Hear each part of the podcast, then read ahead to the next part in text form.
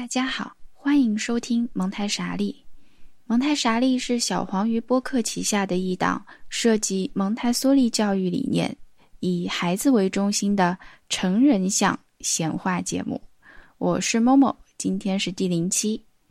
您可以在所有通用播客客户端、小宇宙、喜马拉雅、网易云音乐、荔枝 FM、蜻蜓 FM 收听本节目。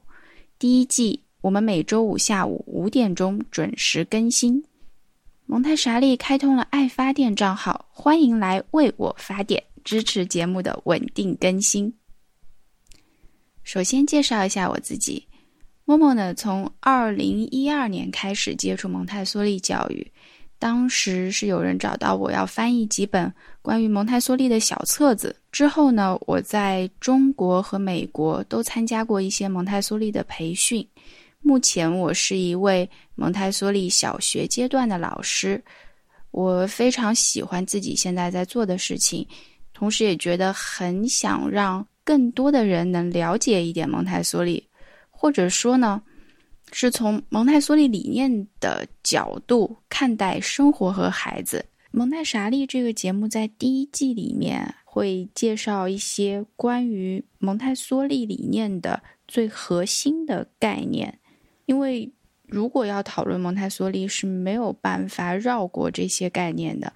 而在对谈式的闲谈当中，这些概念很有可能表达的不够完整，容易引起误会。另外呢，如果我邀请一些蒙台梭利老师来进行对谈的话，很可能他们会对这些概念一下子就带过。嗯，那我也不可能每一次都能够非常详细的、完整的解释这些概念。所以，我们思来想去的话，我们觉得还是用单口的形式，先给大家介绍一些蒙台梭利理念里会经常会用到的核心的概念，那样会比较清楚，也会比较明确。这是我们第一季的计划。我不知道大家有没有听说过一些蒙台梭利的教育机构，这些幼儿园也好，托班也好。或者是小学，我现在带的班呢，一般收费都是比较高的，所以有的家长会买一些教具，在家中教孩子做一些蒙台梭利的练习。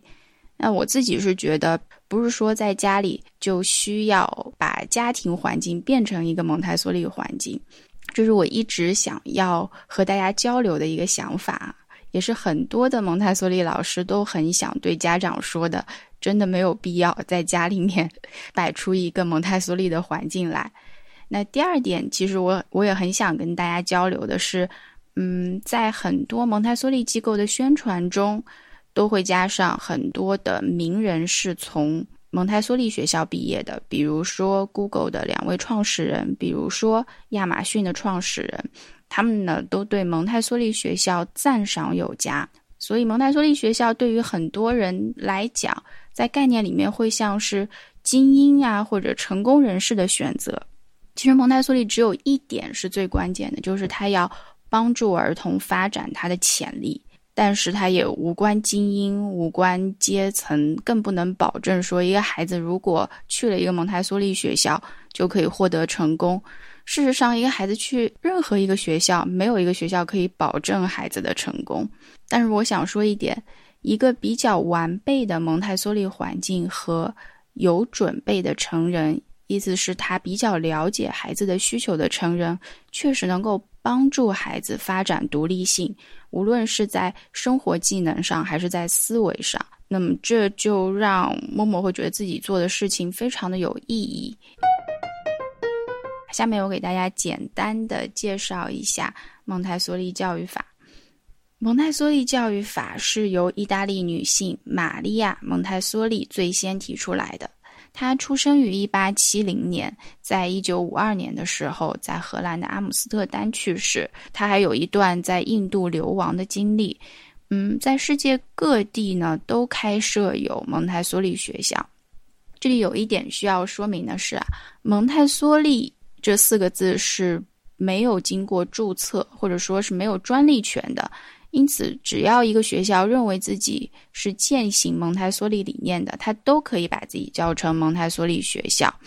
一般来说呢，如果学校为了使自己的声誉更高，他可能会加入一些国际组织，获得这个组织的相应的认证，达到这个组织的一些标准。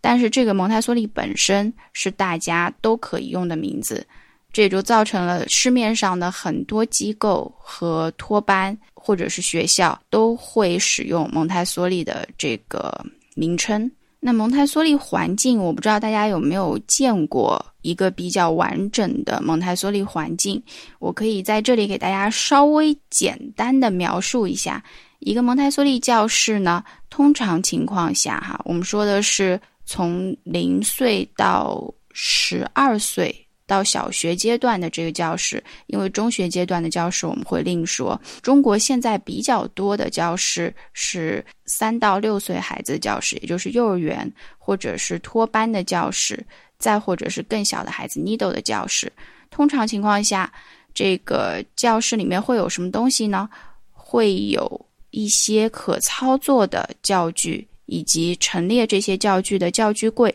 如果你走到一个环境里面，看到是一个敞开式的空间，并且有很多的教具柜整齐的摆放在上面，有很多可以操作的教具，那么它有可能会是一个蒙台梭利环境。为什么是有可能呢？因为我们后面还会有几条标准。第二条标准是它有符合孩子尺寸的桌椅家具。还有小拖把呀、小扫把呀，一切尺寸都是根据孩子当时的发展阶段来制定的。第三个呢是，环境中的孩子有不受干扰的，可以按兴趣专注做事的工作循环。这个在一般的教室里面就比较难看到。也就是说，孩子们是都在做不一样的事情的。这个孩子可能在做一个工作。那个孩子可能在榨橘子汁儿，另外一个孩子可能在洗布。所有的孩子都可以按照自己的兴趣，根据教具柜上有提供的工作，或者根据老师的引导做自己想要做的事情。还有一点显著的区别是，蒙台梭利的环境是一个混龄的环境，也就是说，他把在同一发展阶段里面的那具体什么是发展阶段，我们会在后面的节目内容中进行更新。这个混龄的环境当中呢，所有的孩子有可能是二点五岁，有可能是三岁，有可能是五岁，也有可能最大的有六岁，都会在一个环境里面进行学习也好，工作也好，生活也好。而老师呢，是在旁边作为观察者和引导者出现的。如果你进到一个教室里面，老师和你说。啊，我们这个教室是蒙台梭利教室，正在进行一个工作循环的话，那么照理来讲，老师不会成为一个环境的中心，而是孩子自己自主的、自发的在做事情。当然了，有的时候幼儿园会有一些特别的安排，像下午的时候会有一些集体讨论的时间，这个时候会需要老师很多的引导。那这个环境另说，我们说的是在蒙台梭利的工作时间，也就是说在 working cycle 里面，照理来讲是孩子为主导的。可能我在描述整一个环境的过程中，大家已经问号一个一个一个的冒出来了。那么小的孩子，可能一岁都不到的孩子，他有可能专注吗？刚刚才会走路的孩子就能够按照自己的兴趣？去选择自己要做的工作嘛？那这工作如果是想做多久就多久，怎么保证孩子做事的效率啊、结果呢？还有这个混龄的环境，大年龄的孩子会不会欺负小年龄的孩子呢？大年龄的孩子在这个环境当中会不会觉得无聊呢？如果老师只是作为观察者的话，这个教室的秩序会不会非常混乱呢？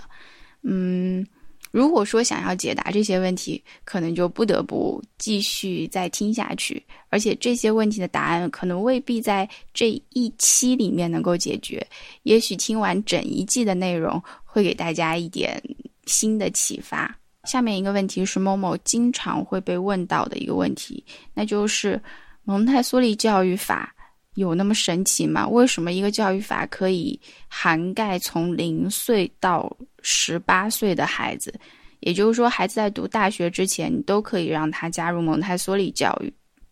那么，我想了很久这个问题要怎么回答比较合适。我想的是，可能可以把蒙台梭利的理念和蒙台梭利在教室当中的实践分成两个部分来介绍。首先是蒙台梭利理念的部分，因为蒙台梭利理念并不是蒙台梭利发明了一些他认为他说好就好，我觉得是就是这样的理念，而是他观察了儿童的需求，他的理念事实上是。可以变得非常简单，意思是教育需要回应孩子在每个特定阶段的需求，只要能够帮助到这个特定阶段的孩子的发展，回应了孩子的需求，这样的方法就是好方法。呃，如果一个普通人听到这句话，可能会心里面呵呵几声。因为这说的太容易了，好像说的是天经地义。我相信没有人会反对这一句话。教育就是要回应孩子的需求，但是在日常生活中，或者在我们整一个教育体系里面，教育是不是真的回应了孩子每个阶段的需求？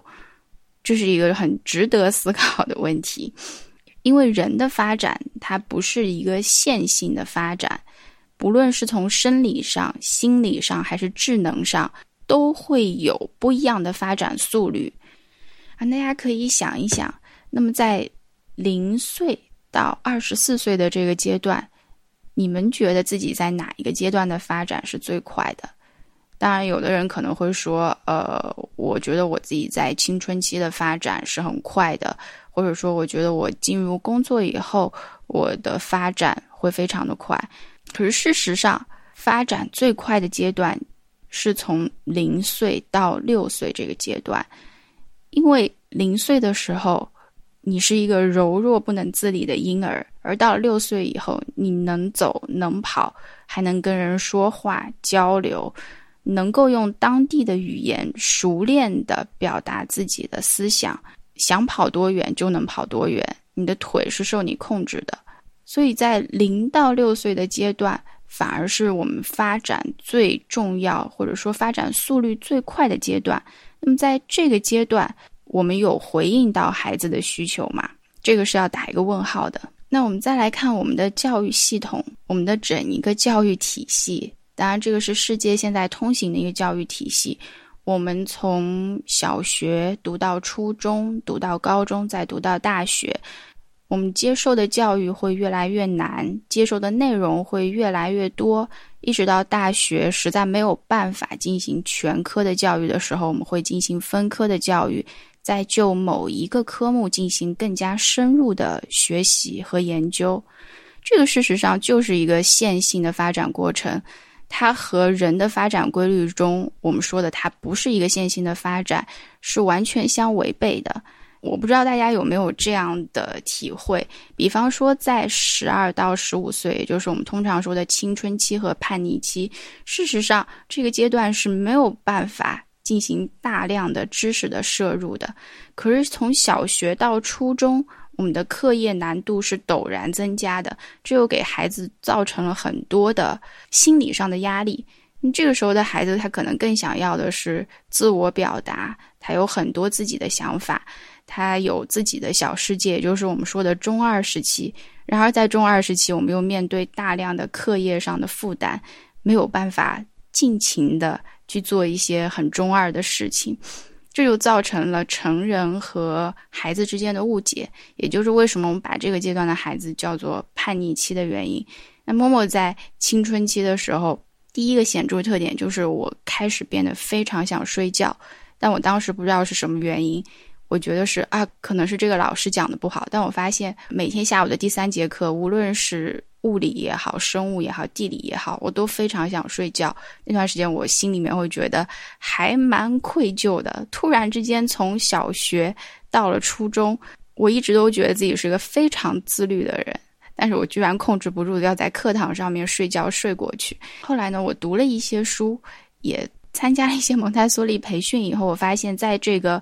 我们通常叫做第三发展阶段的时候，因为体内的激素变化，或者说因为他身体本身的这个脑部的发展，有的孩子就是会表现出嗜睡的特点。于是我就释然了，确实不是那个老师的错，也不是我自己的错，这个是我的身体告诉我说，我当时就是累了，或者我想要休息啊。这个是我举的一个小小的例子。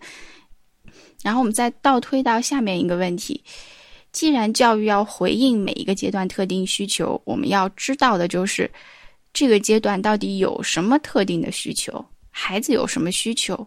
最难观察的应该就是零到六岁的阶段，或者说是零到三岁的阶段，因为这个时候的孩子他还无法用流利的语言或者用成人能够懂的语言表达他的需求。零到三岁也是孩子语言发展的最重要的这三年，有一段时间孩子会对说话人的口型非常着迷，他会对人的声音非常着迷。一有哪里有人的声音，他的头就会立刻的转过去，对准说话的人。而且孩子这个时候，你要是仔细观察他的眼神，当他非常专注的在听你们说话的时候，就好像他听得懂似的。这个我们以后再解释他到底听不听得懂，他到底是脑内是怎么运作的。但现在我们只只用说他的表象看起来他是非常专注的眼神，他会盯在哪一个部位看？他会盯着人的嘴巴看。比方说一个四个四个月左右的孩子，他会直接把手，我们 杭州话叫一个巴掌屁股起，就是说他会直接一个巴掌直接捂在成人的嘴巴上面。他很好奇这个声音语言这种声音的震动到底是怎么发出来的，这个肌肉到底是怎么动作的？那一般的人他不会意识到这个是孩子对于一个语言上面摄入，他在吸收语言的过程，他会觉得说，哎，这孩子怎么突然打我嘴，怎么突然扇我巴掌，这个动作是不可以的。那么这个事实上就说明了我们对孩子的需求也没有经过。非常多的研究，而是我们用成人的预判，去在想孩子到底有什么目的在做这个事情。事实上，他就是好奇你的嘴巴是怎么动作的。那如果你了解了这一点，你就不会拿成人的想法去想孩子的行为。啊，这里自然而然的还延伸出了第三点，就是怎样观察孩子的需求。这里会蒙台梭利指出，我们大多数的观察都是无效的，因为。观察会需要科学，还需要客观，观察还需要耐心，所以自己家的孩子可能就只有自己的父母或者和他接触最多的人才能够观察到他一系列行为背后的逻辑也好，自然规律也好。而成人的话，可能才见到这个孩子第一眼的成人，他是做不出任何的判断的，他并不了解这个孩子。这也就是为什么有的时候。家长或者朋友问我一些关于教育类的问题，我会说：“嗯，你这个问题很好，但是我不知道应该怎么回答，因为我也没有见过你家的孩子。大多数的描述都是从家长来的，而家长的描述往往会带着很多的预判和偏见，就是这个孩子超不乖的，我拿他一点办法都没有。我听到这样的语言的时候，我会觉得说：嗯，那就是一点办法都没有。”在这里也可以跟大家分享一个我自己的故事吧。我在六个月大的时候，这个不是我自己的记忆，是我妈跟我讲的。我妈说你小时候特别作，非常作，我就没有见过你那么作的。为什么呢？因为我六个月的时候，我吃饭需要在我的饭碗边上。首先我是坐在一个小推车里面的，这样我不会动来动去，会愿意乖乖吃饭。再呢，我在边上会有一个桶。桶里面会放上各式各样的玩具，放在边上，然后我妈就把勺子给我喂一口饭。我吃一口饭，我要从玩具框框里面拿一个玩玩具，把它扔到地上，我就会很开心，然后我会愿意吃第二口饭。所以每一次喂完饭，地上都是一片狼藉，很多玩具上面会还会沾着我的饭米粒。我妈就会把所有的玩具再重新洗干净，收到框框里面。然后下一餐饭的时候，又是按这样的顺序开始。在学习蒙台梭利以前，我听到这样的话，我也会觉得自己是一个很作的孩子。就为什么我要这样？直到后来我在蒙台梭利写的一本书叫做《家庭中的孩子》当中，我听到了一段这样的描述。他是这样说的：“他说，六个月左右的孩子对于手部的动作非常有兴趣。他观察到蒙台梭利本人观察到一个孩子呢，他是。”抓起一个铃铛握在手里，然后他再把这个铃，把手指一根一根一根慢慢的放开，看到铃铛掉下去，但他对掉在地上的铃铛一点兴趣都没有，他是看着自己的手。那蒙台梭利就觉得说，这个动作是代表了他对自己的手可以抓握住一样东西再放开这个动作非常的有兴趣。我们普通人的话，因为这个抓握和放开已经是我们习以为常、最常用的动作了。我们从来不会想到说，孩子的这个动作，它是需要一次一次、成百上千次的发展，他才能够习得这个动作的，并不是他的神经发展在当时就就是在发展这个手部的精细动作，或或者说如何控制手指的。那我们也会想到说，如果说这个部分发展的好，你要做这个 Star Trek 里面的 L L A P 手势，就一点问题都没有。有这个手势是把无名指和小指并在一起，还有把食指和中指并在一起，然后两边分开的一个手势 Spock 手势。但这个手势并不是每个人都做得出来的。你会想到说，也许这个动作是你在六个月的时候你自己。无意当中练习过的这个神经是神经通路是正常的，那你在长大以后，你就不需要花费很大的时间，你就可以做出这个手势来。当然，这个这个比喻没有什么大意义，因为我们说你做不做得出 L L A P 手势，跟你现在是不是一个能够正常生活的人是没有什么大的关系的。那举这个例子，只是想说，我们有很多的时候是，呃。带着偏见在观察孩子，而且有自己的预设立场，所以我们观察不出东西来。我们观察出的只是说这个孩子他非常的调皮，非常的作，但我们没有想过他背后的需求到底是什么。蒙台梭利有一段话是这样说的：成人的心态从一开始就已经定了型。我们害怕的相信孩子的来临将会打乱我们平常的生活秩序。房子也会被孩子破坏或弄脏，大概就是因为有这样的心态，所以我们照顾孩子的方式，不外乎就是急急忙忙地跟在孩子后头，随时准备拯救那些可能会被他破坏的东西，甚至想办法逃离，以保有一点心境的平和。我觉得这个是大多数人对于孩子的想法。出现了一个孩子是来破坏大家的。已经形成的秩序的，所以这是一个非常烦的事情，会需要逃离的事情。那我也会在之后的节目里面说，你怎么样才能会了解一点孩子，才能跟孩子和平共处。讲了这么久了，我们来讲一讲这个节目名字的来源。嗯，做这档播客的想法由来已久。但今年暑假，我们有了一个契机，是默默参加了一个蒙台梭利的进修，同时呢，有时间安静的重读了一些蒙台梭利的原著，还是内心有一些感动吧。我和我的朋友聊起的时候，我俩一拍即合，他就成了我的制作人，我就成了主播。那这个节目的名称为什么要叫蒙台傻利呢？那我们也知道，蒙台梭利本身这四个字是你想用就可以用的，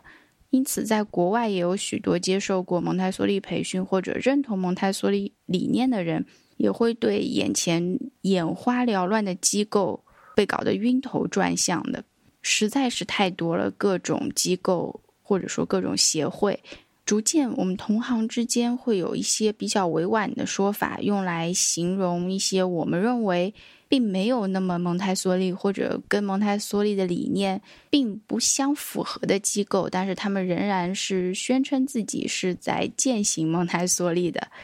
那这样的事情，不管是在国内还是在国外，都会时有发生。那我们在闲谈的时候呢，就发明了一个小小的术语，也是调侃性质的，会说：“Well, it's not Montessori, but Montes something。”